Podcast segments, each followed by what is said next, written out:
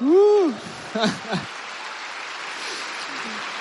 É, não dá para não engasgar, né? Não dá para não engasgar de ver o que Deus fez na vida dessas pessoas, mas também através de pessoas, através de discípulos que fazem discípulos, que fazem discípulos, e esse movimento não para, não pode parar, a multiplicação de discípulos através da tua vida, da minha vida, na nossa igreja, nossa igreja, nossa casa, nossa casa, nossa igreja. Glória a Deus por isso, Deus é bom. Vamos lá, abra sua Bíblia para a nossa meditação dessa noite. Enquanto isso, já vai ficando de pé para esticarmos aí o nosso corpo. Passamos um tempinho sentados já. Vamos numa caminhada agora também ah, assentados, não é? Então te convido aí a ficar um pouquinho de pé. E nós vamos ler o texto de Mateus, capítulo 6. Mateus 6, versículos de 19 a 21. Mateus 6, de 19 a 21. Para aqueles que nos visitam, ou mesmo aqueles que esqueceram a Bíblia, misericórdia, os textos estão sempre projetados, tá bom? Agora que tem no celular, é difícil esquecer, né? Mas está sempre projetado para você conferir, confirmar e, e agilizar também. Quando eu cito o texto aqui, às vezes não dá tempo de abrir, não é? Então os textos estão sempre projetados ah, nessa semana também tem sido assim, a gente manda um, um lembrete pelo IBCZAP com os pontos da mensagem para você repartir no teu GR e, e é, expandir o que foi falado aqui no domingo. Então fique atento aí também aos textos e ao que vamos falar nessa noite. Diz assim a palavra do Senhor: Não acumulem para vocês tesouro na terra, onde a traça e a ferrugem destroem e onde os ladrões arrombam e furtam. Mas acumulem para vocês tesouros no céu, onde a traça e a ferrugem não destroem, e onde os ladrões não arrombam nem furtam. Pois onde estiver o seu tesouro, aí também estará o seu coração. Vamos falar juntos novamente esse último versículo apenas? Vamos lá? Pois onde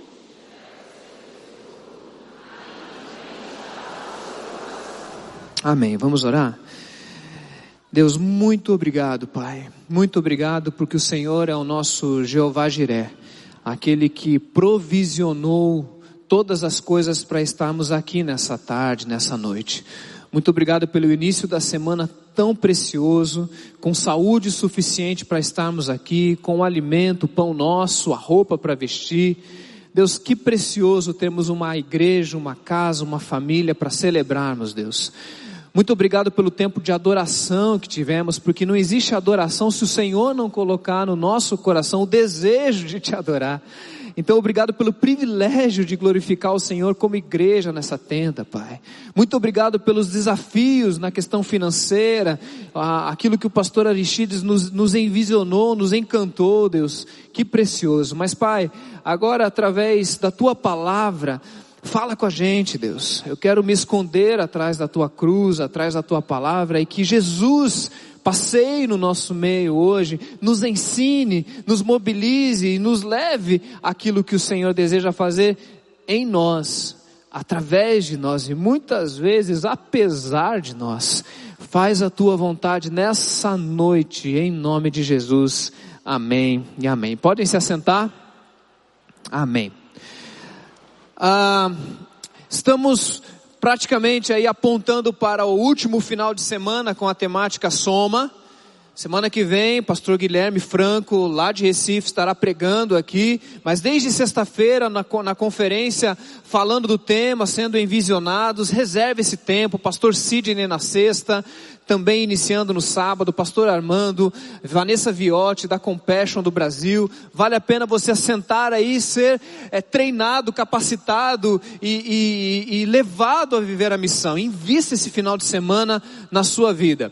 Mas hoje nós vamos então apontar para a última, para a última mensagem, e essa não é uma série necessariamente sobre dons nós falamos de dons desde o sábado da liderança, mas a nossa pretensão é, quem sabe, no ano que vem, reservarmos um bom tempo para estudarmos sobre os dons, podemos aprender de como isso pode ser espalhado na nossa igreja e vivenciado. Essa é uma série sobre disposição, é uma série sobre a, a, a, como nós podemos ser voluntários na missão enquanto servos do Senhor. É disso que temos falado, os dons entram nessa perspectiva. Nelson falou na semana passada sobre Jesus encarnado andando nesse mundo e como Jesus nos leva a viver a missão como voluntário.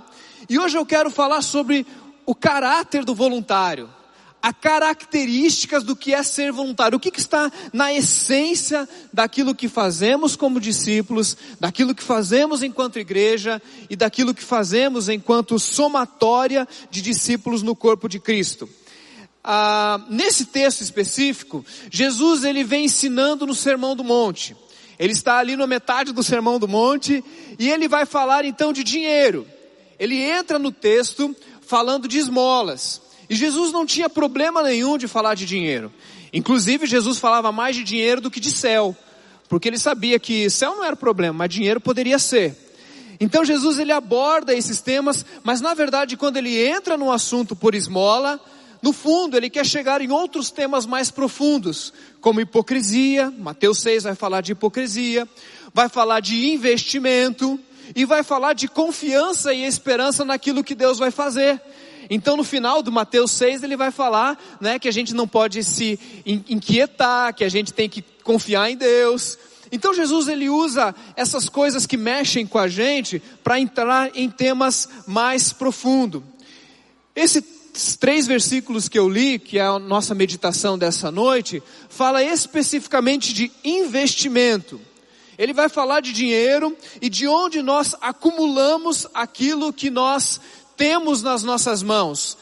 E aqui nós já começamos a ampliar o conceito de não apenas dinheiro, mas tudo que temos, tudo aquilo que possuímos, bens tangíveis e intangíveis, visíveis e invisíveis, mas que possuímos. A questão e o problema não é acumular, o problema não é poupar, o problema é aonde, a questão é aonde você poupa, aonde você investe, aonde você acumula. Esse é o dilema de Jesus. E Jesus ele diz, ó, só tem dois lugares aonde você acumula, investe e poupa. Ou é na terra, ou é no céu, não tem outro lugar. E ele vai trabalhar esse, essa distinção para a gente poder entender como nós nos posicionamos. O evangelho não é contra acumular, não é isso. Inclusive, no Velho Testamento tem a história do José do Egito, que é levantado como abaixo do, do, do, do, do faraó, não é? Lá no Egito, e ele então é o governador do Egito, e Deus usa nos sete anos de vaca gordas, vacas gordas, para acumular nos celeiros, e quando vem os sete anos de vacas magras, o Egito se torna uma grande nação, porque eles têm e ninguém mais tem. E Deus usa inclusive o Egito para poupar as nações, poupar o povo de Israel, aonde viria então o Messias, a família de Jacó. Então o problema não é poupar. Contudo, quando nós retemos e acumulamos, nós podemos entrar no problema de não confiarmos em Deus. Existe uma delicadeza e uma gentileza para a gente entender esse texto. Ah, logo depois, quando o povo vai para o deserto, Deus começa a dar algumas lições do deserto, que são várias. Mas uma delas tem a ver com confiarmos em Deus dia após dia. Então o que acontece? Todos os dias Deus era responsável por prover e por alimentar o seu povo. E como ele fazia isso? Logo pela manhã, aparecia lá na, na, na, nos arbustos, aparecia na terra o maná. E eu vi alguns estudiosos dizendo que o maná não era uma coisa muito agradável, né? Mas ele era suficiente para caminhar. Tem uma historinha, tem uma, um ensino aí que não vai dar tempo de falar hoje. Mas todos os dias eles poderiam colher esse maná e viver o dia inteiro. Se você guardasse para o outro dia, ele apodreceria. O que, que Deus estava ensinando? Acumular não é necessariamente um problema, mas ele pode se tornar, se você acumula de um dia para o outro e não confia que Deus é quem vai nos alimentar no dia de amanhã. Quantos acreditam que Deus é responsável pelo pão nosso de cada dia? Hoje, Deus te alimentou e cuidou de você? Ele vai fazer isso amanhã? Você pode descansar? Mateus capítulo 6, o texto que nós lemos, mais para o final, ele vai dizer isso literalmente. Ele vai dizer assim: portanto, não se preocupem com o amanhã, pois o amanhã se preocupará consigo mesmo. basta cada dia o seu mal. Então a gente vive no hoje, a gente se preocupa no hoje e tem uma dimensão desse acúmulo que pode se tornar uma desconfiança do que Deus pode e vai fazer. Então a questão central é onde acumulamos?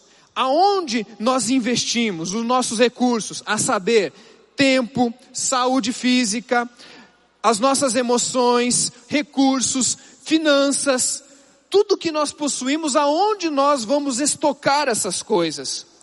Eu creio que o assunto aqui vai muito além do que isso que eu citei. Jesus está falando do coração. Mateus 6:21, Jesus novamente vai dizer: "Aonde está o seu tesouro? Aonde você acumula o seu tesouro, estoca, ali está o seu o texto falando de coração, na verdade, Jesus está falando da sua vida, daquilo que te define enquanto pessoa. Coração vai além do que simplesmente sentimentos. Coração é tudo que temos, tudo que somos, os propósitos da nossa vida, quem nós nos definimos enquanto pessoas. E coração, então, como propósito de vida, nos leva a colocar diante de uma pergunta: aonde nós estamos depositando a nossa vida, aonde nós estamos investindo o nosso suor, o nosso, o nosso corpo, as nossas, a, a nossa psique, aonde estamos colocando? E a pergunta é tão séria, a ponto de nós chegarmos ao final das nossas vidas e podemos, possamos olhar para trás e dizer: será que valeu a pena? Será que valeu a pena correr a carreira que eu corri? Será que valeu a pena investir o meu corpo, o meu dinheiro, o meu tempo, os meus recursos naquilo que eu investi? Será que o meu coração estava no lugar certo a ponto de eu chegar no final da minha vida e dizer, valeu a pena? Esse, essa é uma pergunta que, que mexe comigo, que me preocupa, porque ela resume o significado da vida. Tudo que você se esforçou e doou e se sacrificou, será que está valendo a pena? Será que vai valer a pena? Essa é a questão. Se nós colocamos no céu, o que Jesus está dizendo é que se você coloca no céu, e não tem como você fazer uma transferência para o céu, não tem conta bancária do céu, né? a igreja não é o céu, tá bom? A igreja nem é o reino de Deus, né? A igreja é uma das formas que o reino de Deus se expressa. E sim, se você dá na igreja, também você pode estar investindo no céu. Mas o céu, na verdade, aqui nesse texto significa eternidade. O lugar aonde você coloca que gera então benefícios para toda a eternidade. E em, em, em, contraposição a isso, se você coloca na terra, aquilo não vai gerar ganho para toda a eternidade, aquilo morre com você, aquilo morre daqui 70 anos, aquilo passa daqui 80 anos. Então, se colocar no céu simboliza investir em algo que é eterno, que vai durar eternamente, aonde é o céu? Aonde é esse investimento? Aonde é que eu coloco os meus recursos? Aonde que eu vou me voluntario enquanto minha vida e coração para dizer isso vai valer a pena? Vamos lá. Primeiro, onde é essa eternidade? Ah, Thomas Merton tem uma frase muito interessante. Ele diz assim: as pessoas podem passar a vida inteira a buscar uma vida de sucesso, apenas para descobrir que uma vez chegando ao topo ou ao sucesso, que a escada está encostada na parede errada. Meu maior medo é gastar a minha vida naquilo que morre comigo. Meu maior pânico não é não conseguir o que eu quero mas conseguir e quando chegar lá falar não era isso. Não era isso que era para fazer. E em algum momento eu desfoquei daquilo que Deus queria fazer de eterno. E eu foquei em coisas da terra, e eu foquei em coisas que são passageiras, e eu não investi na minha vida em algo que ecoa para toda a eternidade. Jesus não está falando de esmolas ou de dinheiro tão somente. Esse assunto, na verdade, é muito pequeno dentro daquilo que Jesus está falando. Ele entra pela esmola e pelo dinheiro, mas ele está falando do coração. Ele está falando do propósito, do vigor da vida, do fôlego, do, da, do, daquilo que nos define enquanto essência, enquanto espiritualidade. Ele está dizendo: olha, isso é sério. Isso define a alegria da sua vida, a disposição da tua alma, o sorriso do seu rosto. E eu creio, queridos, que uma mensagem que te convoca hoje a servir e a doar, quem sabe é a mesma mensagem que vai te curar. Porque tem uma doença do consumismo e do acúmulo. Tem uma doença. E quando a gente não aprende a investir no que é eterno, e, você vai ver onde é que eu quero chegar, tem gente doente. Doente. Eu lembro quando eu tinha 15, 16 anos e a gente foi assaltado em Curitiba várias vezes, viu gente? Eu estou um ano e meio em Fortaleza, nunca fui assaltado. Os anjos do Senhor acampam, né? Nunca fui assaltado, nem perto disso. Eu morei em Curitiba há 40 anos, fui assaltado incontáveis vezes. Mas eu lembro quando eu tinha 14 anos, entraram lá em casa e levaram um videocassete da Panasonic G9. Lembra? A fita ficava presa lá dentro, né? E eu lembro que quando entraram, levaram uma guitarra velha que eu tinha, levaram o, o videocassete e a gente ficou em pânico, pessoal, triste, abatido, né? E o primeiro pensamento foi, como é que eu vou comprar outro? E a gente demorou um pouquinho para dizer, puxa, mas ninguém foi, ninguém sofreu. Olha só como existe um risco da gente se perder daquilo que construímos, porque a questão não é dinheiro. E não existe nada mais importante e eterno do que pessoas. Não existe, quando você olha para uma pessoa, você está olhando para a eternidade. Eclesiastes diz que Deus colocou a eternidade dentro do ser humano. Isso significa o quê? Que nós vamos durar para sempre. Ou vamos viver eternamente com Deus, ou vamos viver eternamente longe de Deus. Céu, inferno. Inferno, vida longe de Deus eternamente, gente chama de morte eterna, mas é eterno. E vida eterna. Então, quando você olha para pessoas, você não está olhando para algo finito, você está enxergando eternidade. Por isso, para mim, quando Jesus vem falando de investir os nossos recursos, tudo que eu tenho na eternidade, Jesus está falando para a gente focar naquilo que Deus acha importante naquilo que é eterno no coração de Deus. Se a gente diz assim, Deus, eu quero te dar o meu tudo, tudo é teu. Talvez Deus responda assim, Osmar, é, eu já tenho tudo, você não precisa me dar nada, mas Deus, tudo é teu, teu, teu, teu, tudo é teu. E daí Deus vai dizer: olha, faz o seguinte, já que eu tenho tudo e você quer me dar tudo, eu vou te dar uma dica de como é que você vai investir esse negócio aí que você tem você dá para as pessoas que estão próximas de você que não têm. Essas pessoas que estão ao redor de você não têm. Então, sabe o que você faz? Já que você quer me dar, então você dá para essas pessoas. Você investe na vida de pessoas. E para mim, o significado de dar as coisas para Deus, dois pontos: dar coisas para pessoas. Investir em Deus é investir em pessoas. Amar a Deus significa não, está fraco. Amar a Deus significa amar as pessoas. E amar a Deus é fácil, né? Porque a gente não vê a Deus. Agora, amar esse cabra que está aí do teu lado não é mole, não, né? Hein? Esse príncipe aí, depois de 20 anos de casado. Ah, ele era tão lindo. E agora? É o que tem para hoje. Não é não?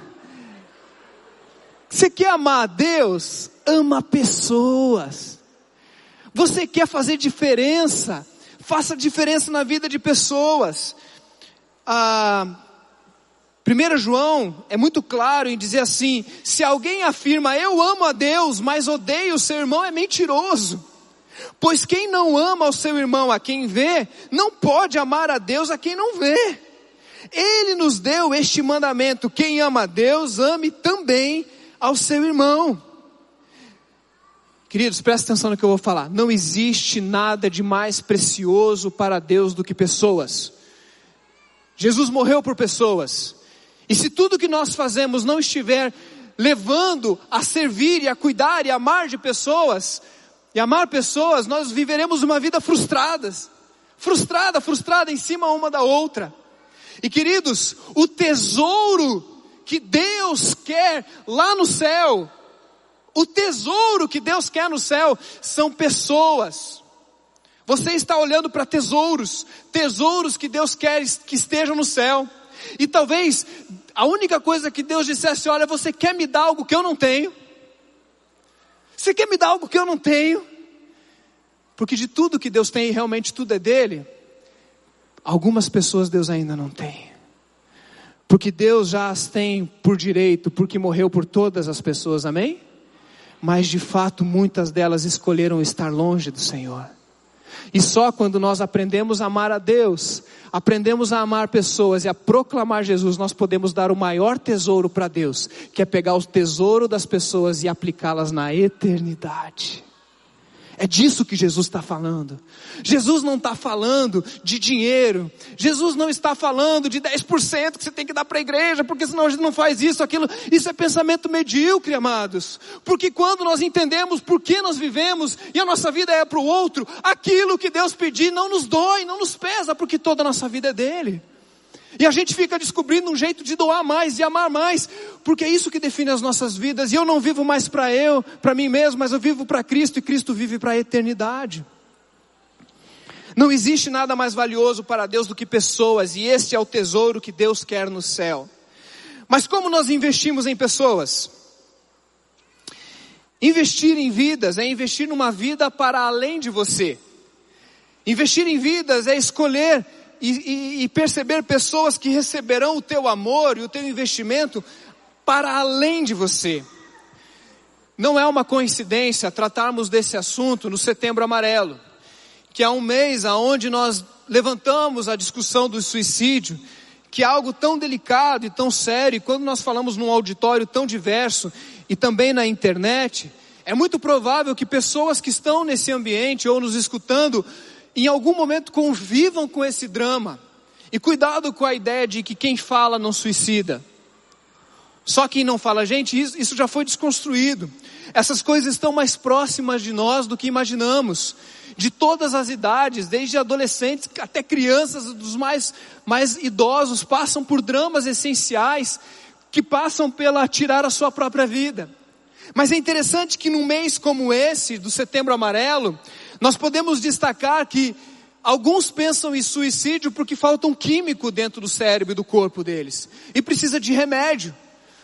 Vai orar, ora, mas toma o remédio também. Então, são problemas químicos e psiquiátricos, neurológicos.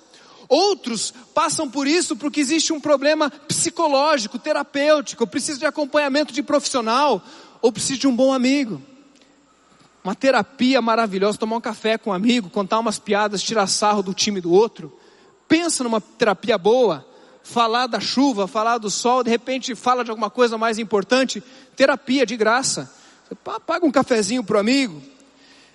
Mas existem muitas pessoas que vivem o drama do suicídio nem por um motivo, mas nem pelo outro, mas porque não conseguem responder a pergunta mais importante da vida, que é: por que eu ainda vivo? Ou qual o sentido da vida? Qual o sentido de continuar vivendo, sofrendo a nossa existência? Porque viver dói, amar dói, trabalhar, trabalhar dói, Receber as pessoas no GR é bom demais, mas dói, porque tem que lavar, tem que limpar a casa depois. Né? Coisa que não teria se não recebesse o GR. Ser voluntário dói. Ser voluntário na igreja, então, né? Nem um reconhecimento, nem um elogio, um monte de crítica. Dói. É só no céu mesmo, é no céu. Então viver é dolorido, a gente fica doente, a gente ah, tem dor de cabeça porque vai ouvir um cara com seus problemas, daí dói a cabeça. É, é, é, vale a pena isso? O depressivo, a pessoa que pensa em, em, se matar, vive com esse drama. Será que vale a pena sofrer tanto? Será que não era melhor eu terminar isso? Ah, e muitas das pessoas que pensam em se matar, não o fazem porque chegam no limite da vida e dizem assim: Eu amo meus filhos, e eu só não me mato porque eu quero doar a minha vida ainda para os meus filhos. E alguém pode dizer: Puxa vida, então ah, é um motivo muito pequeno. Não! É o grande motivo para continuar vivendo. O grande motivo para continuar vivendo é quando nós investimos na vida de pessoas. E quando eu olho para aquele serzinho lá em casa, diz assim: vale a pena. Quem aqui sabe que, que ser mãe é padecer no paraíso? É isso aí mesmo, né? Daí você olha aquele gurizinho lá que te dá problema e tal, e você diz assim: eu morro por ele, sim ou não? Morro, dá um braço, dá uma perna, dou minha vida. E daí você diz: e, e existe um paradoxo aqui no cristianismo, em que nós não devemos procurar um motivo para viver. Procurar um motivo para viver é só a superfície da coisa. Eu creio, e você vai ver ao final da mensagem, que nós devemos procurar um motivo para dar a vida. Nós temos que procurar um motivo para nos sacrificar e para morrer. Porque nós, o dia que encontrarmos um motivo para morrer, nós encontramos um motivo para. Se você encontrou um motivo de morrer pelo seu filho, de dar sua vida por ele, de acordar cedo, de, de, de fazer uma má, de, de trabalhar para poder dar um estudo para ele, você se desgasta pelos seus filhos, ou pelos seus amados, pelos seus amores, pela sua igreja, pelo mundo perdido, pelo próximo. Se você encontrou isso, um motivo para dar a sua vida e para morrer por essa causa, você encontrou um motivo para viver. E se o suicida ou o depressivo convive com isso de maneira mais latente, de maneira mais concreta e dura, todos nós convivemos em certa instância com essa questão. Vale a pena viver? Vale a pena essa vida? Vale a pena continuar sofrendo? E a vida é pesada, meus irmãos, mas eu, por isso eu disse que hoje, ainda que Deus esteja nos mobilizando na, voluntariedade de fazermos a nossa missão, ainda isso, como subproduto disso, Deus quer curar a nossa vida. E nos dá um motivo para viver e colocar um sorriso no nosso rosto. Em coisas tão essenciais como disposição de vida. Porque se o, se o sentido da vida essa correria através, atrás de um emprego melhor, que nos garanta uma casa melhor, uma saúde melhor, ou um tempo de ócio, estas coisas vão passar daqui 70, 80 anos. Queridos, nada errado em ter uma casa. Se você acha algum problema, pode me dar, eu sei o que fazer com ela. Eu te dou meu endereço e faz um, né? Nada errado em você ter um carro. Nada errado em você ter um cargo melhor, você querer chegar ao topo. O problema é você não dar um significado eterno para essas coisas. Se essas coisas não abençoam vidas que vão além de você, você está investido na terra. Se o que você tem, seja carro, casa, tempo, saúde, recurso, o que você tiver, as suas emoções, se você não está colocando isso a serviço de alguém além de você, se prepare para frustração, depressão, falta de sentido da vida, investimento na terra. Algo que vai passar. Contudo, se você significa até as tuas férias, amados. Se você fala assim, eu vou tirar férias com a minha família, glória a Deus. Só que as minhas férias, elas servem para abençoar a minha casa, porque eles estão precisando de um investimento de descanso. Até o teu descanso, de você dizer, olha, eu vou agora investir em mim. Olha que lindo. Né? Tem uma, uma geração aí que está descobrindo isso, né? Eu preciso investir em mim. Mas para que mesmo que você está investindo em você? Para que mesmo que você vai tirar essas férias? Eu vou tirar essas férias, eu vou descansar, porque Deus vai me renovar para eu poder ser uma benção na vida das pessoas. E Deus vai me renovar nas minhas férias para eu poder chegar e chegar no GR e fazer a diferença na vida dos outros. Eu não estou investindo em mim para parar em mim, porque se parar em mim é doença. É como esse ar que eu estou respirando. Se eu respiro e prendo, eu vou morrer. Mas se eu respiro e solto, e respiro e solto, e respiro e solto, eu vivo, eu vivo. Por isso aquilo que Deus te deu, se você não dá e se você retém, você morre. E morre com você daqui 70 anos. Talvez Deus está pedindo para você abrir mão do seu carro, sim. Abrir mão de dinheiro, sim, porque isso está fazendo mal para você. Talvez Deus está pedindo para você abrir mão das suas férias, sim e botar o dinheiro das tuas férias para ir para Cuba. Se alguém falou já para você, vai para Cuba, você fala, beleza, eu vou. Hora para Cuba. Vai, pega tudo, vai para Cuba, eu te levo, te digo onde é que é em Cuba. Quem sabe Deus está pedindo sim uma dessas coisas. Mas a questão é muito mais profunda de você ressignificar tudo que você tem e que você é. 1 Coríntios é muito claro dizendo que se é somente para esta vida que temos esperança em Cristo, dentre todos os homens, somos os mais dignos de pena, de compaixão. Quem vive para si mesmo, para acúmulo, para ter apenas para si, é uma vida frustrada, dá pena, dá, é compaixão. O segredo não é jogar essas coisas fora, fora, mas colocá-las a serviço dos outros. Eu acho lindo quando eu olho os dons em movimento nessa igreja. O dom daquele rapaz que está ali filmando e o outro que estava de manhã. Provavelmente essas pessoas disseram assim: eu gosto de fazer isso, eu sirvo, eu tenho dons e talentos, eu sei cozinhar, eu sei abraçar, eu sei fazer uma boa oração, porque tem gente que, todo mundo tem que orar, né gente? Mas parece que tem gente que sabe orar melhor, né? Fala, eu queria orar que nem esse aí, né? E parece que tem gente que tem uma capacidade de orar, você fala, gente, isso é dado por Deus, e a Bíblia diz que oração também é um, é um dom dado por Deus. Ou música, eu vejo o Rafilski aqui, eu fico apaixonado e falo, uau, olha só. É, de manhã ele estava de bermuda, eu falei, que coisa linda, esse, não as pernas dele, mas assim, ver ele lá, né? Eu, eu, eu, eu quase, quase não senti falta do Almeida, eu falei, que beleza, né? E ver ele cantando morada aqui. Mas sabe o que eu, eu conheço o? Deus tem dado o privilégio de andar perto dele. E sabe o que esse rapaz faz? Ele está doando para Deus ele está servindo a Deus, ele está pegando o dom dele e dando para Deus. Mas sabe como é que ele faz isso? Ele serviu a igreja hoje à noite, sim ou não? Ele serviu e abençoou a minha vida e a sua vida.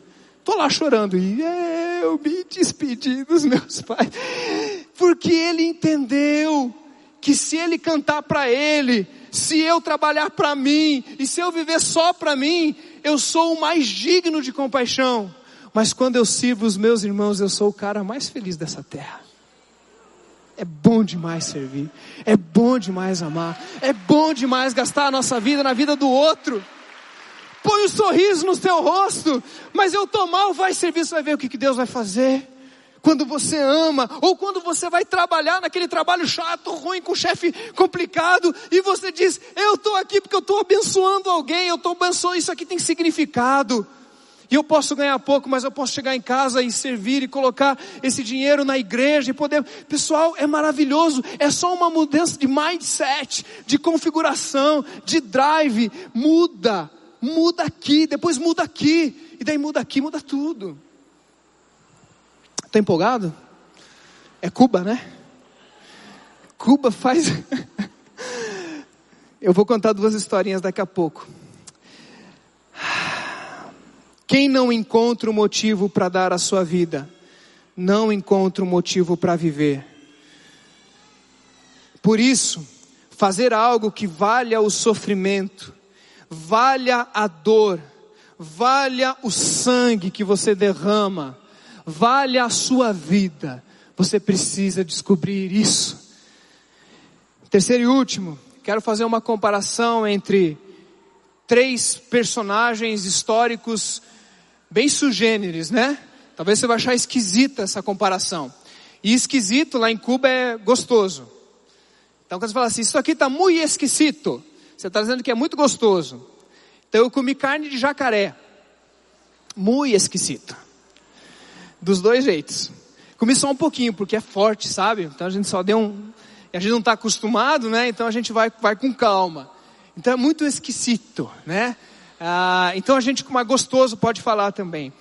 E eu queria comparar esses três personagens que podem parecer completamente antagônicos, mas que me inspiraram a fazer três aplicações ao final da mensagem com relação a perspectivas de vida e de investimento do seu tempo, recursos, saúde, coração, finanças, tudo que temos. O primeiro chama-se Che Guevara, o Che. E quando você chega em Cuba, você não vai encontrar propaganda da Nike, da Adidas, do McDonald's, não tem. Então você sai de um aeroporto em que tem o Dutch Free, que você fica com aquelas luzes assim, né? E, e, e, tudo pela metade do dobro, aquela coisa. Quando você chega em Cuba, você passa nove dias sem uma propaganda. Mas tem propaganda do governo, ou propaganda da revolução. E logo que você sai do aeroporto, tem uma placa enorme com a, com a cara do Fidel né? Dizendo assim: La revolución vale todo el nuestro sacrifício. Para você que não entendeu o espanhol, a revolução vale todo o nosso sacrifício. Al ponto de derramar o nosso sangue, e, e, e é isso que eles deram a sua vida na revolução. E o Che, ele tinha uma frase que é a seguinte: não há revolução sem derramamento de sangue. O Che entendeu que a lógica dos poderes desse mundo é que um, um poder não é concedido, ele é tomado. Então, tem que tomar o poder, se ninguém, não, senão ninguém vai entregar esse poder. E a revolução em Cuba, como todas as revoluções no mundo, é um poder se sobrepujando ao outro. Então o que o Che está dizendo é o seguinte: se a gente não derramar o sangue daqueles caras lá, nós não vamos conseguir a terra. Então o Che estava com a ideia na terra e derramar o sangue. Só que não era o dele. era o sangue do outro. Então, sem derramamento de sangue não há revolução. E ele estava certo. E ele construiu uma revolução junto com tantos outros ditadores, assassinos, porque é um tipo de assassinato, sim, é, essa, essa repressão. E, meus irmãos, se você ainda está nesse pensamento medíocre de direita e esquerda, vá para Cuba. Porque quando você olhar nos olhos daqueles cubanos, você pode continuar com a tua posição direita e esquerda. Isso é, é bom que você pense nisso. Mas esse negócio deixa a coisa medíocre quando você vê um povo que precisa de liberdade, de pão na casa, precisa de Jesus. E o que fez em mim nesses dez dias é dizer, pequeno que a gente está conversando. Mas o Che, ele, ele entendeu isso e ele reproduziu a lógica do mundo. Sem o derramamento de sangue, não há revolução. Um outro que eu quero dar o exemplo é Judas. Judas sabia que sem derramamento de sangue não há remissão de pecados. E não por causa do texto de Hebreus, que talvez você lembrou agora, porque não tinha sido escrito ainda, mas em Números, capítulo 35, verso 33, diz assim: Não profanem a terra onde vocês estão. O derramamento do sangue profana a terra. E a revolução em Cuba, eles se, eles se gloriam de que o sangue regou a terra e a revolução. O sangue caiu na terra. Mas olha como é que o judaísmo trata isso. O, o, o, derramamento do sangue profana a terra. E só se pode fazer propiciação em favor da terra em que se derramou o sangue, mediante o sangue do assassino que o derramou. Alguns estudiosos dizem que Judas sabia esse, esse versículo. E ele entendia que desde Caim e Abel, quando o sangue cai na terra, a terra clama por justiça. E dizendo: olha, um justo morreu, um injusto que matou o assassino tem que morrer também. E Judas, talvez no seu desespero, talvez na sua, na sua autojustificação, na sua culpa, na sua doença, porque Pedro, quando olhou para Jesus, chorou amargamente e se arrependeu e tocou a vida. Judas, quando trocou os olhos com Jesus e Jesus o beijou, recebeu o seu beijo e chamou de amigo, Judas não conseguiu conviver com o seu drama interior e, e na sua loucura, ele foi para a lei do Velho Testamento, ele pensou assim: eu derramei sangue justo, então agora o injusto precisa morrer. E muitos estudiosos dizem que a ideia de Judas se matar foi se auto-justificar, se salvar a maneira que ele tinha para se salvar era pagar a terra que estava clamando pelo sangue do justo com o sangue do injusto. Novamente, Che derrama o sangue do outro pela terra. Judas derrama o seu próprio sangue, mas por si mesmo, pela sua própria vida. E todo mundo sabe que isso não é possível, você não pode salvar a si mesmo. Dois exemplos. Mas eu quero falar do terceiro. Então vem Jesus, e derrama o seu sangue e demonstra que a eternidade está no outro. E agora Jesus entrega a sua própria vida, não pela terra, não por si mesmo, mas pelo outro. Jesus derrama o sangue, Jesus se voluntaria, Jesus é voluntário. Je, ninguém tomou a vida de Jesus, Jesus a deu voluntariamente, por amor a você, não pela terra, não por si mesmo, mas por esse tesouro que está sentado aí do seu lado, por essa vida que está aí sentada do seu lado, por você. Jesus deu significado para a sua vida. Quando ele nasceu lá em Belém e começou a andar e falou assim: Eu preciso arranjar um motivo para morrer. E o motivo que Jesus deu para a sua morte, não só a morte, mas a exclusão social, a sua família o deixou de lado. Ele foi cuspido, caluniado, perseguido, fugia, as pessoas queriam matá-lo. Ele não tinha onde reclinar a cabeça, passava por dores, por dificuldades. O amigo dele morreu, o primo dele morreu. As dores, Jesus talvez pensava: será que vale a pena? Lá no jardim do Getsemane, ele talvez na última briga com o diabo, dizendo: será que valeu a pena? E lá ele pisa na cabeça do diabo e diz assim: vale a pena dar a minha vida pelos outros. E eu vou para aquela cruz porque eu nada mais é precioso, nada eu tenho mais a minha vida por preciosa do que dar e cumprir a minha carreira. E qual é a minha carreira? Morrer e morrer morte de cruz. Você é cristão?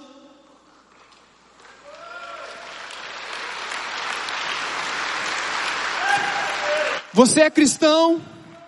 Você quer o sentido da vida do cristianismo? Você quer viver o sentido da vida que o cristianismo quer te dar, seja como Jesus. Procure pessoas às quais você está disposto a entregar a sua vida. E sabe o que vai acontecer? Nada mais vai ser caro. Porque tudo é de Deus. Eu não, já não vivo mais.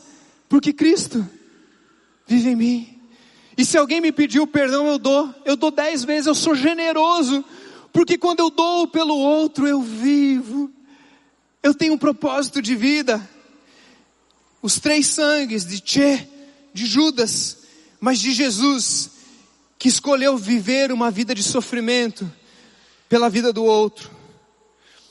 Mas normalmente quando nós dizemos assim, Deus, eu te dou o meu tudo. Eu te dou o meu tudo, tudo é teu. Isso pode ser uma maneira de dizer eu não te dei nada. Porque tudo pode ser nada. O que, que você deu para Deus? Eu dei tudo. E o que? É, tudo. Sabe o que é isso? Não é nada. Você não consegue dizer o que deu. Mas quando Deus quer multiplicar a sua vida, na vida dos outros, Ele pede algo específico de você.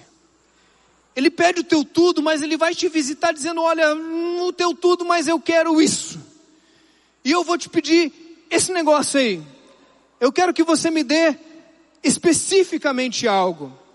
Noé recebeu de Deus o pedido de talvez construir uma arca num tempo tremendo, 40 anos, 60, talvez até 100 anos ele possa ter gasto construindo uma arca. Mas Noé entregou esses 100 anos, ou seja, o tempo que for, para salvar a humanidade, salvar pessoas. Não era caro para Noé. Moisés deu os melhores anos da sua vida. Abraão deu Isaac, dizendo: Olha, nada é caro para mim, porque o meu sonho é viver os teus sonhos. Então o Senhor está me pedindo Isaac. Hebreus vai dizer que ele cria que Deus podia ressuscitar Isaac. Isaac não era caro para Abraão, gente. Uau! Há algo mais precioso do que um filho. E que exemplo de Deus dando Jesus. Só que quando Abraão abre mão de Isaac, Deus faz de Abraão pai de uma nação, e através de Abraão e da nação de Israel são abençoadas todas as famílias da terra pessoas, fruto de sacrifício de entrega. A viúva de Sarepta tem que entregar o, óleo. A viúva dá o óleo, aquilo que estava ali, que, que era a essência para ela. Jeremias e Elias que entregam a sua saúde emocional para Deus. Ser profeta, ser pregador, proclamar o evangelho talvez roube a sua saúde. E você vai dizer assim: ser mãe é padecer no paraíso. Isso me abate, isso deixa o meu. As rugas vão aparecer. E a, a força da gravidade vai puxar tudo para baixo. E você vai dizer assim: nada eu tenho a minha vida por preciosa. e eu daria tudo de novo, a minha emoção, o meu coração. E Elias e Jeremias e os profetas em geral doaram as suas emoções. Um menino deu cinco pães e dois peixinhos e alimentou uma multidão. Estevão deu a sua vida e inaugurou uma geração de mártires, que além de tantas coisas deram a sua própria vida. E lá em Cuba, quem sabe Deus está te chamando hoje para fazer missões na China, para fazer missões na Coreia, onde você pode morrer, ou em Cuba, que você pode ser preso. E eu não estou te incentivando necessariamente a ir para esses países, porque se você não faz isso na tua porta, no teu bairro, queridos, Deus tem colocado no nosso coração. O, o, o pastor Aristides, quando olhou aquela meta de tantas igrejas ali em Cuba, dividido em pedaços do tamanho do Ceará, começou a surgir no coração dele, no nosso coração, de começar a separar a fortaleza em locais e dizer: esses GRs dessa região vão conquistar a fortaleza para Jesus ali. Gente que vai abrir mão e vai dizer: Nós vamos conquistar. Mas isso passa pela necessidade da gente dizer: Eu vou entregar a minha vida. O que Deus está pedindo de você especificamente é uma hora por semana para pagar um café com alguém para você escutá-lo. Você pode livrá-lo talvez do suicídio. Você vai dizer, não, mas é muito simples. Não diga que algo é simples quando está colocado na mão de Deus. Algo ordinário na mão de Deus pode ser extraordinário. Uma hora pode ser suficiente para Deus mudar a vida de alguém. E se não mudar a vida dessa pessoa, vai mudar a sua vida com certeza. São três, quatro horas por semana para você ir para o seu GR. Queridos, o pessoal vai nessas igrejas na casa em Cuba, eles pegam carona no sol. E quando eles estão saindo da igreja, a gente saiu da igreja, né? Ah, a gente saiu da igreja e o pessoal ficou. E eles passaram um lanchinho, um pão com queijo, cortado no meio, metade para cada um. Mas por que isso? É ceia? Não. É porque muitos vão andar agora 5, 6 horas para chegar nas suas casas. E se a gente não der um lanchinho, eles não conseguem chegar de tanta fome. Esses caras, eles me envergonham. Eles me envergonham. Depois Deus fala assim: não, não, não fica comparando, não, que é, é maldade mesmo comparar. E, e, e, Deus nos pede coisas caríssimas também, aqui não precisa comparar. Mas isso me defronta dizendo, três horas para ir no meu GR servir pessoas, ouvir os seus problemas, não ir lá consumir GR, mas cuidar de gente, orar por pessoas, talvez dar uma carona, uma gasolina. O que, que Deus está te pedindo? Será que Deus está te pedindo pegar o seu GR e dizer, uma vez por mês, o meu GR vai cu cuidar de um galpão do GF? Porque Deus está revolucionando a nossa igreja na questão do voluntariado. Isso não está acontecendo nem hoje, nem ontem, e nem na semana que vem na conferência, mas em todo o tempo Deus está chamando pessoas para abrirem mão dos seus próprios tesouros na terra para dizer: invista em pessoas. E quem sabe a gente vai encher esse GF de voluntários, de GRs, que vão dizer: um domingo por mês é nosso, do nosso GR, e não nos é caro. E está surgindo uma ideia doida dessa aí e você dizer, um é meu, o outro é meu, o outro é meu. Gente, a gente acaba com a escala até o final do ano. Não fica pesado para ninguém e você tem a oportunidade de investir na eternidade, na vida de uma pequena criança. Que pode se tornar presidente do Brasil. Que pode ser pastor em Cuba, que pode ser pastor na IBC, ou que pode ser um grande pai de família, porque você decidiu viver para essa pessoa e abrir mão, talvez, de um domingo por mês. Essas coisas não ficam mais caras diante da cruz, diante da morte de Jesus, diante do sacrifício de Abraão, diante do sacrifício de Estevão, diante do sacrifício de Cuba. Deus está te pedindo o quê? 10% ou o valor que Deus está colocando no seu coração. Não precisa falar de dinheiro, porque se Deus derrama uma unção de generosidade, queridos, a gente faz muito mais. Amados, a igreja de Cuba dá 80%. Perdão, vou explicar direitinho. Eles dão 10% ou os valores, mas 80% da igreja contribui. É isso que eu quis dizer. Sabe qual é a média no Brasil? 35%. Eu não perguntei na IBC para nem ficar triste. Mas se Deus quiser, é mais do que 35%. O que eu entendo é que a igreja de Cuba está praticamente investindo tudo que eles têm. Eles estão muito próximos do tudo deles. Muito próximos. Mas para a gente aqui como IBC, há muito o que fazer. há muito que doar, há muito que contribuir, mas isso só acontece por milagre de Deus transformar esse teu coração para você botar as coisas no céu e não na terra. A sua gasolina para carona de alguém, a sua folga e seu soninho da beleza para ouvir os problemas dos outros. Sabe como é que você pode curar sua depressão cuidando de pessoas? Talvez Deus esteja pedindo até mesmo a sua carreira para ter mais tempo com pessoas, para ter mais tempo com família. Tem gente que chega no final da carreira e diz uau! E quando olha para trás, perdeu a casa, perdeu a família, perdeu os relacionamentos. E Deus está dizendo: para, para, para, mas eu preciso, será que precisa mesmo? Será que talvez a gente não está buscando um emprego melhor, uma carreira melhor, acumular, e a gente tem tudo. E daí Deus vai dizer assim: por que, que eu vou dar para você se você já conseguiu tudo com as tuas mãos? Mas quando você aprende a buscar o reino de Deus e a sua justiça, e quem sabe entregar coisas que são preciosas para você poder viver com menos. Deus vai poder abrir uma porta para começar a te abençoar com cafunés de Deus que você nunca poderia imaginar. Vou contar duas histórias e termino. A primeira história é sobre Cuba. E a segunda também. A Cuba convive com a falta de liberdade mas também de dinheiro, de, de sustento. E eles não precisam de dinheiro, queridos. A igreja em Cuba continuará crescendo mesmo que o dinheiro não chegue, porque nada pode parar a igreja. Eu estou falando isso a partir de conversas com pastores que não têm salário. Não tem salário. A igreja de Porto Alegre enviava o salário para esse pastor chamado Miguel. E depois descobrimos que durante três meses o valor não chegou, foi desviado, não sabemos o que aconteceu. E esse pastor Miguel não teve coragem de falar que o dinheiro não estava chegando porque ele não queria constranger a igreja. E quando a gente chegou lá, ele falou, aí ele falou: Olha, fazem três meses que a coisa não está chegando, com um sorriso nos lábios. E o que ele disse é: a igreja não vai parar, porque não é dinheiro, é coração, é vida.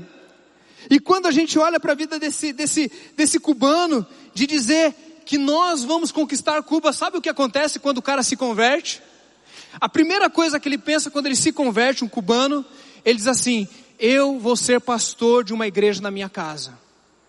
É a primeira coisa que ele, que ele entende quando ele se converte é: Eu serei pastor numa igreja na minha casa. Ele vai para casa dizendo: Onde é que a parede que eu vou quebrar? Como é que eu aumento? Onde é que eu vou colocar uma igreja subversiva? Na calada da noite, passando as Bíblias, porque quando ele se converte, ele não pensa em curar as suas dores, ele não pensa em tratar seu casamento, ele não está desfocado e essas coisas são bênçãos, graças a Deus, mas ele pensa em dizer como é que eu faço o evangelho que chegou em mim chegar no outro. E andando com esse cara, Miguel, a gente passeou com ele, andou para lá e para cá, começou a andar para lá e para cá, e, e ele, no final ele disse assim, Osmar, Aristides, que Deus nos retribua o que vocês fizeram aqui, que Deus nos dê em dobro. Daí eu disse assim, Miguel, Deus já nos deu. Deus já derramou muito no nosso coração, a gente já está com o coração cheio. E a gente estava com esse sentimento, voltando para Havana. E meus amados, não foi uma viagem simples. Ficar nove dias longe da minha família não é algo fácil para mim. São 24 horas para chegar a gente sai de Fortaleza, vai para São Paulo, São Paulo, Panamá, Panamá, Havana.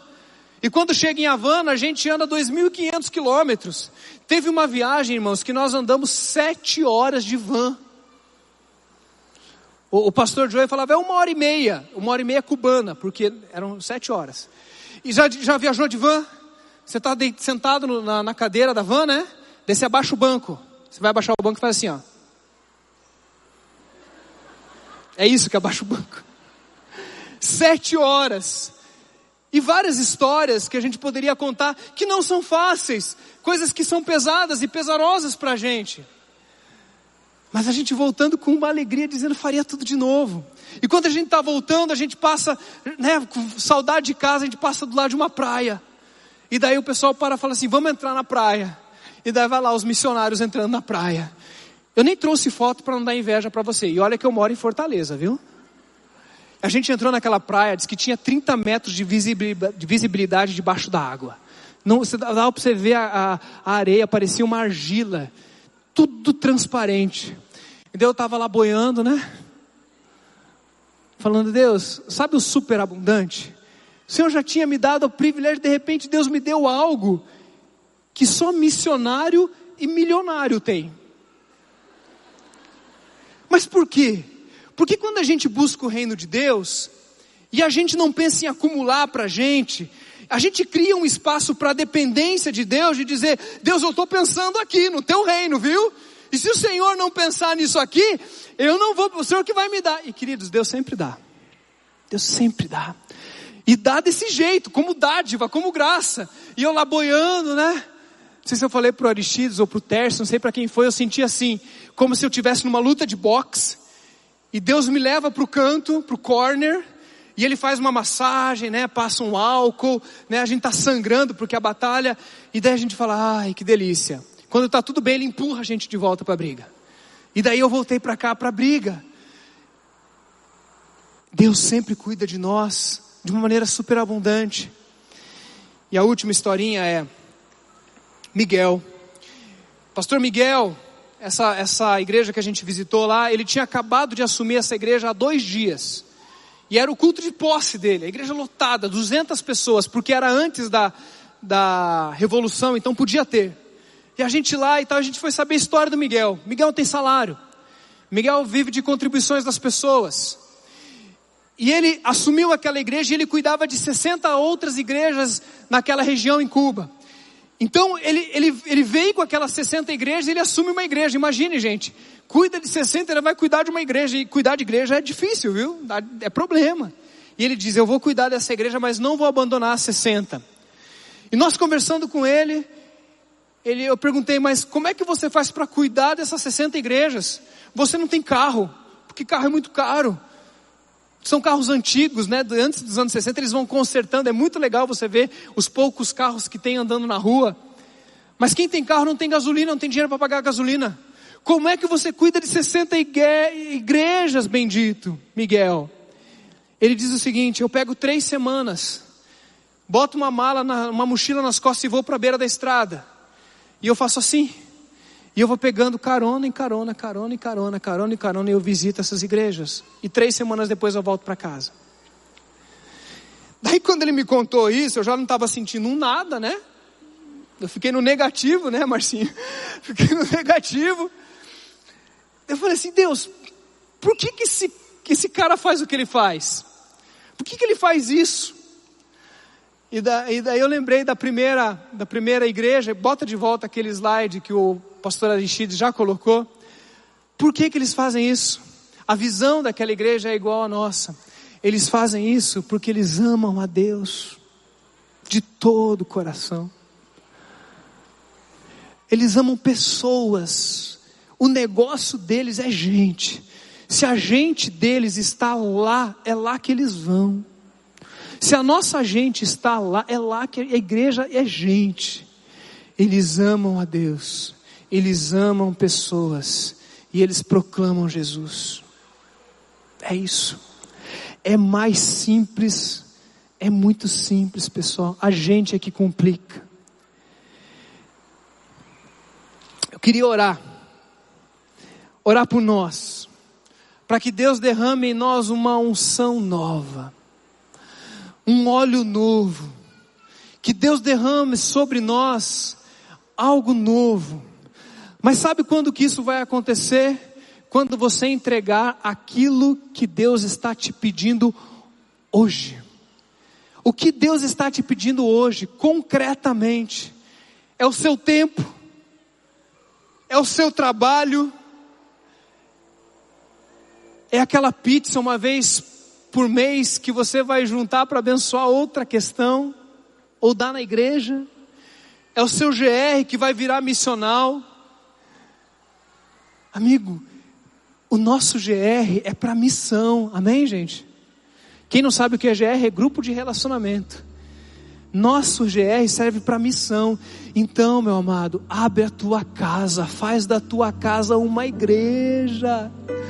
Conhece isso? Conhece essa frase? seja o pastor da sua casa, da sua igreja. Não fique pensando em seminário, não fique pensando em microfone, não fique pensando nisso. Pense em ir para casa hoje e dizer: a minha casa é uma igreja. e eu estou abrindo a minha casa, mas vai sujar, vai dar problema, vai. Queridos, tudo é de Deus. Se aquilo que Deus te deu, aquela casa, seja simples, seja uma mansão, seja como for, ela não significar abençoar vidas, vai morrer com você, vai virar terra, vai para baixo da terra. Mas se a tua casa se abrir para pessoas, queridos, é um pão com margarina, não deu para colocar a foto. A gente foi numa igreja, nessa do pãozinho, eles fizeram para nós um lanchinho mais, mais legal.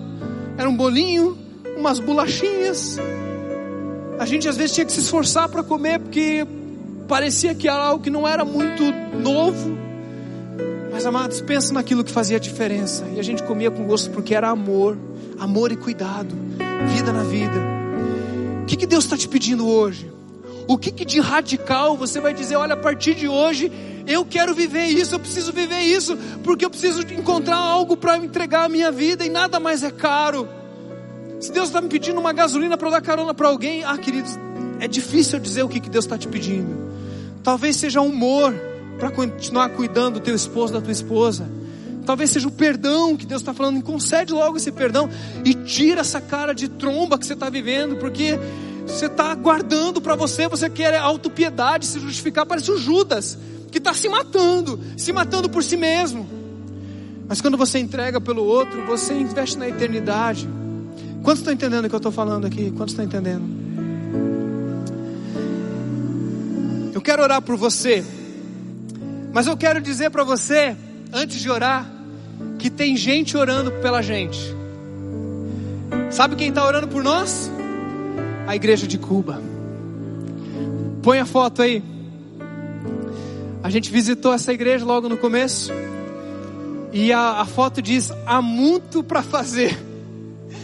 E há muito para fazer, tem um mapa mundi. E nesse mapa mundi, está escrito há muito para fazer, coloca a foto lá, gente. Isso. Tá vendo aquele círculozinho vermelho? Olha, olha a gente lá. A igreja de Cuba está orando por um avivamento em Fortaleza e no Brasil. Para que a igreja do Ceará e de Fortaleza descubra o poder de viver para os outros, abrir a sua casa e alcançar vidas. Esse povo está lá, essa igrejinha cabe umas 30 pessoas, mas o tamanho delas, físico, não se compara ao tamanho espiritual daquela igreja, que consegue enxergar o mundo inteiro e diz: Aviva o Brasil, aviva a IBC, que esse povo aprenda a doar. Uh. Deus já tem teu tudo, teu tudo pode ser nada o que Deus está te pedindo hoje. O que Deus está te pedindo hoje. Quero pedir que todos fiquemos de pé. A gente vai cantar uma música que diz Carvalhos de Justiça, né, Rafilski? Vai embora não. Não vai embora não. Estamos encerrando. Tem alguém aqui hoje que tem vindo aos cultos, que tem participado das celebrações, que tem gostado do que tem ouvido, mas ainda não tinha entregue a sua vida a Jesus, e durante esse culto, durante essa semana, disse: Jesus é o Senhor, Ele é o meu Salvador, salva a minha, a minha vida, obrigado porque o Senhor morreu, sangue do justo pelo injusto, e hoje eu quero entregar a minha vida para Jesus. Alguém nessa noite quer entregar a sua vida para Jesus de maneira corajosa e hoje ter a sua vida transformada, fazer parte da família de Deus? Alguém nessa noite quer entregar a sua vida? Alguém quer? Alguém quer? São todos crentes, todo mundo com Jesus aí, glória a Deus, vivendo eternamente. Amém? Queridos, você tem algo que Deus te pediu hoje? Tem? Tem algo específico que Deus te pediu? Eu quero orar por você, eu quero orar pela igreja inteira. Mas eu quero orar especificamente por pessoas que hoje Deus disse: Eu quero isso de você. Eu quero a tua família, o teu casamento, o teu emprego. Eu quero mais tempo. Eu quero que você comece a orar. Eu quero que você mobilize o teu GR. Eu quero que você mude a essência do teu GR. Eu quero que você sirva no Geração Futuro. Eu quero que você gaste gasolina para ajudar pessoas. Eu quero que você doe mais. Eu quero que você escute mais. O que, que Deus está te pedindo? Deus está te pedindo algo. Eu quero orar por você junto com a igreja de Cuba.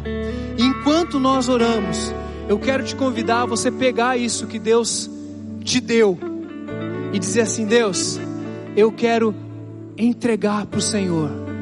E quando eu entregar para o Senhor, eu estou entregando para as pessoas. Vamos cantar?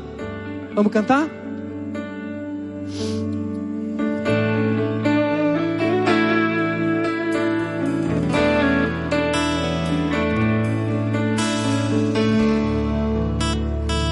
Falar do Espírito.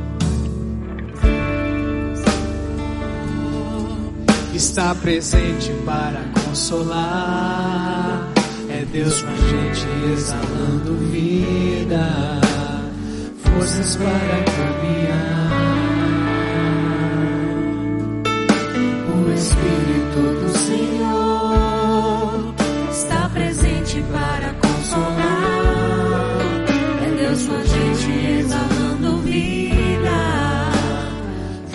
Para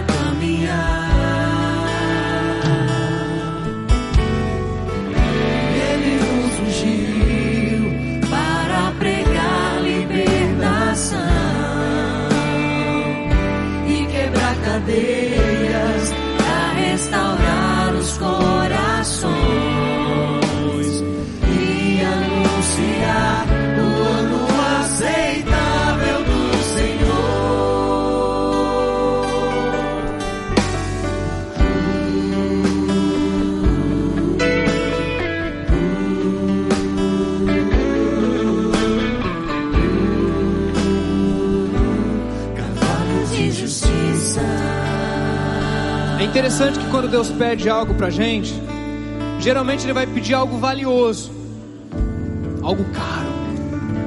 Caro não só financeiramente, mas precioso pra gente. E quando a gente é desafiado a entregar, a gente fica numa luta, né? Dizendo assim: como é que eu vou viver sem isso? Como é que eu vou conseguir passar a minha semana sem isso ou sem aquilo? Como é que eu vou conseguir abrir mão disso?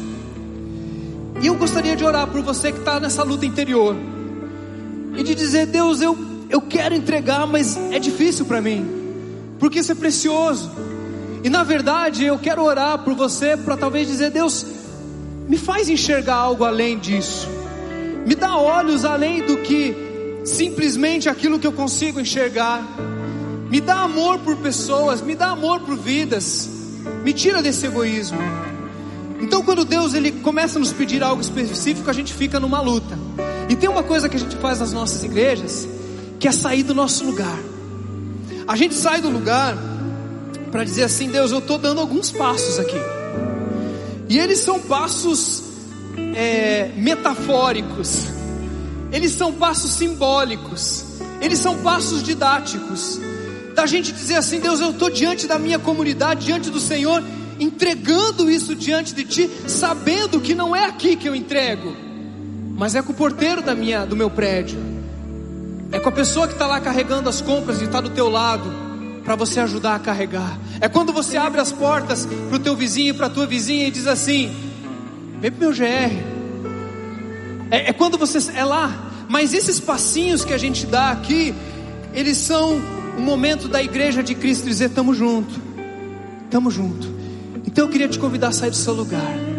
Talvez trazer a sua família, talvez trazer os seus filhos, talvez trazer, mas traz o teu coração e traz junto com o teu coração aquilo especificamente que Deus está pedindo. Vamos cantar de novo? Se Deus está te pedindo algo, se Deus está te chamando para algo, seja simples, seja grande, se é caro, sai do teu lugar e a gente quer orar aqui junto com você, assim como nós oramos por Cuba. Vamos lá? O Espírito do Senhor. O Espírito do Senhor está presente para consolar. É Deus com a gente exalando vida, forças para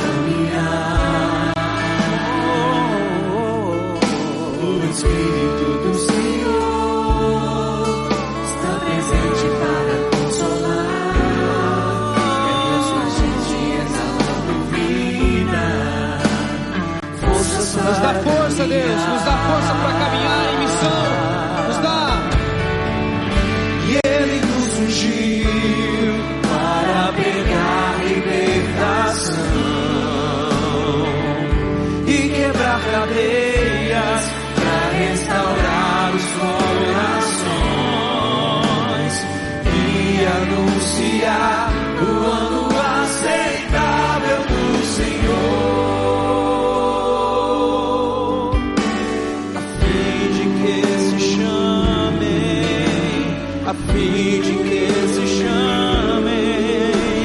a fim de que se chamem carvalhos de justiça.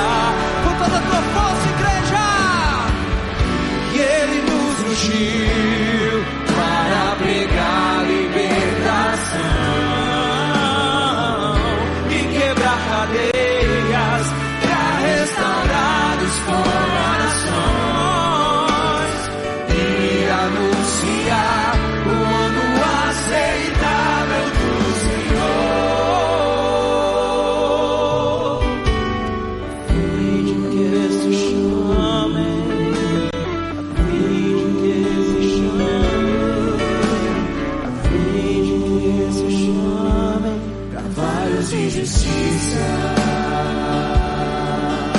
Tempinho de oração agora, se você quiser se ajoelhar aí no seu lugar. Talvez você que não veio aqui à frente, mas aí mesmo quer se ajoelhar. Nós vamos ter um tempo de oração agora, pedindo que o Senhor renove a nossa visão, renove o vento do seu espírito sobre a sua igreja, a igreja que acontece nas casas, a igreja que acontece de segunda a segunda, sete dias por semana, 24 horas por dia, 365 dias por ano.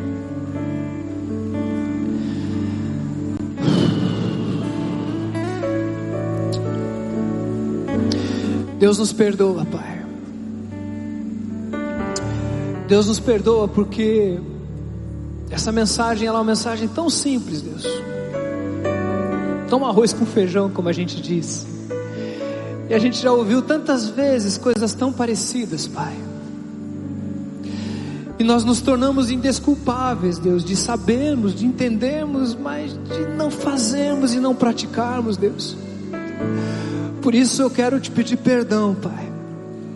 E nós queremos nos arrepender nessa noite. Nos arrepender de acumularmos no lugar errado. E de corrermos atrás daquilo que nem nos satisfaz e nem ecoa na eternidade. Então, Deus, a, o perdão vem como frustração. E Deus, obrigado porque o Senhor me levou para Cuba. Mas não é preciso a gente ir todo mundo para Cuba, Deus. O Senhor pode nos visitar hoje, agora, nessa hora, e soprar um vento novo de missão. Um vento novo de sonhar os sonhos de Deus, de sonhar com vidas, de sonhar com discípulos que fazem discípulos, Pai de sonhar com a nossa piscina cheia de novos discípulos, Pai. Ganhos, ganhos no GF, ganhos nos GRs, ganhos nos nossos relacionamentos, Pai. A igreja de Cuba está vivendo um avivamento com muito menos do que temos, Pai. Por isso, nessa noite, nós pedimos perdão, Deus, porque não temos sido bons mordomos, seja do dinheiro, seja do nosso tempo, seja da nossa família, da nossa carreira, Pai. Porque eu creio, Deus, de que se o Senhor derramar algo especial, Deus, no nosso, nosso tempo, nessa série, Deus, na conferência semana que vem, nessa, nessa, nesse Kairós da igreja, Pai, nós veremos milagres acontecendo, Deus. Nada pode frear a igreja de Jesus uma igreja que tem o foco no lugar correto, que são pessoas. Nada pode parar a igreja de Cristo, Deus. A igreja que eu tenho lá em casa, minha esposa e os meus filhos, Deus. É para eles que eu morro e é para eles que eu vivo. E Deus, as nossas ovelhinhas, os nossos vizinhos, as, as, a centésima ovelha que não tem vindo, Deus, dá-nos a Deus um coração doador e que ama ao Senhor. Deus, eu quero te pedir que nessa noite, de maneira muito, muito delicada, o Senhor trate daqueles queridos que estão pensando em tirar as suas vidas. Ai Deus, eu imagino a dor dessas pessoas, Pai. Não dá para comparar e não minimizar, Deus. Mas nós oramos por elas, Deus, para que o Senhor as visite agora, Deus, agora. E sobre, sobre elas a esperança da motivação da vida que são sua família, seus amigos, seus amores, seus amados. E encontrem no motivação para morrer a motivação para viver mais um dia, só mais um dia, porque basta cada dia. Cura essas pessoas, Deus, cura a nós que temos feito da nossa vida morte quando vivemos para nós mesmos, seja como Tchê, querendo competir com o outro, seja como Judas, querendo viver autopiedade, que vivamos a vida abundante e plena da paz de Jesus, quando encontramos um motivo para ir para a cruz todos os dias, para que vidas sejam abençoadas ao nosso redor. Derrama sobre a nossa igreja a partir de um pedido de perdão, ó Deus, comunitário debaixo da tenda. Um coração constrangido, um coração animado com aquilo que Deus pode e vai fazer quando colocamos o seu reino em primeiro lugar. Coisas de missionários e de milionários que vivem debaixo da graça, do poder e da soberania do Senhor. Por isso nós terminamos nessa noite pedindo que o Senhor nos unja para pregar. Ele nos ungiu para pregar liberdade.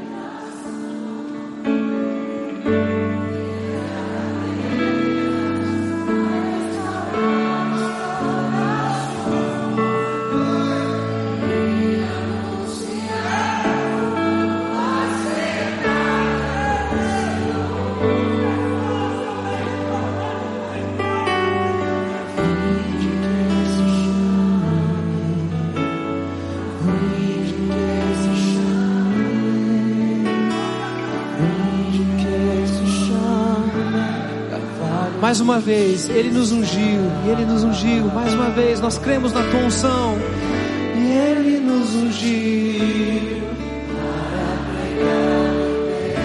Precisamos da Tua unção, Deus, precisamos, e quebrar cadeias.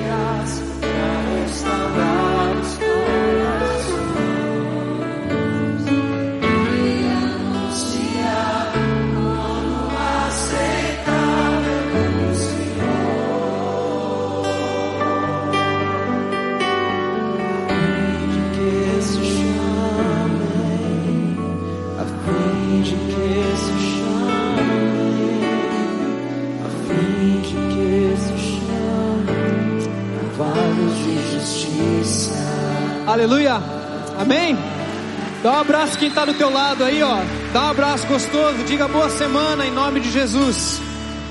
Deus abençoe.